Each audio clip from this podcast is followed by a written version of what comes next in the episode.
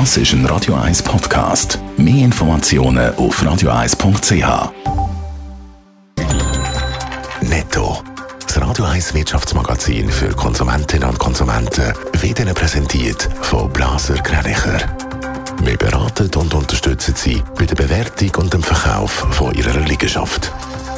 blasergreinicher.ch Dave Burkhardt. Die Schweizer Uhrenindustrie zeigt sich nach dem schwierigen Corona-Jahr 2020 wieder optimistischer. Laut einer Studie von Deloitte glaubt knapp ein Viertel der Schweizer Uhrenhersteller, dass die Vorkrisenzahlen schon Ende dieses Jahr wieder erreicht werden können. Ein bisschen mehr als ein Drittel erwartet das erst Ende nächstes Jahr.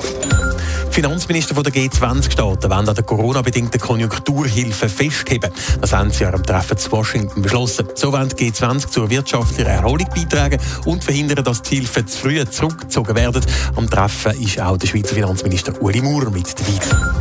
Facebook verschärft seine Richtlinien in Bezug auf Belästigungen. So sollen Personen in der Öffentlichkeit, Medienschaffende oder Menschenrechtsaktivisten besser geschützt werden. Unter anderem werden Inhalte verboten, wo prominente Politikerinnen oder Journalisten beleidigen oder sexualisieren.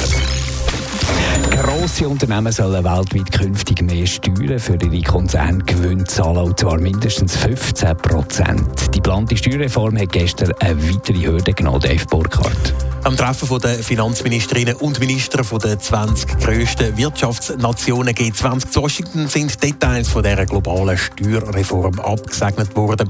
Herzstück dieser Reform ist eben die Mindeststeuer auf Konzerngewinn von 15 Prozent. Damit soll ein Steuerwettbewerb nach unten verhindert werden, hat zum Beispiel der italienische Finanzminister nach dem G20-Treffen gesagt.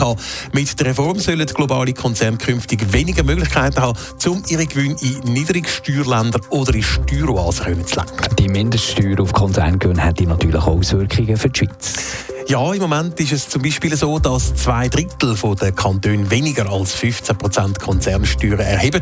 Da wären also gewisse Anpassungen nötig. Der Finanzminister Uli Maurer hat sich nach dem G20-Treffen im SRF aber zuversichtlich gezeigt, dass die Schweiz die Reform kann umsetzen kann. Wir rechnen damit, dass gut 200 äh, Firmen mit Sitz in der Schweiz betroffen sind und dann können es einige tausend ausländische Tochtergesellschaften sein. Also es müsste eigentlich handelbar sein, so wie wir das heute beurteilen, aber es braucht eine entsprechende Anpassung der gesetzlichen Grundlagen. Uli Maurer geht davon aus, dass die Reform in der Schweiz in drei Jahren könnte umgesetzt sein Der Zeitplan ist aus seiner Sicht aber, Zitat, spaßlich. Netto, das Radio 1 Wirtschaftsmagazin für Konsumentinnen und Konsumenten.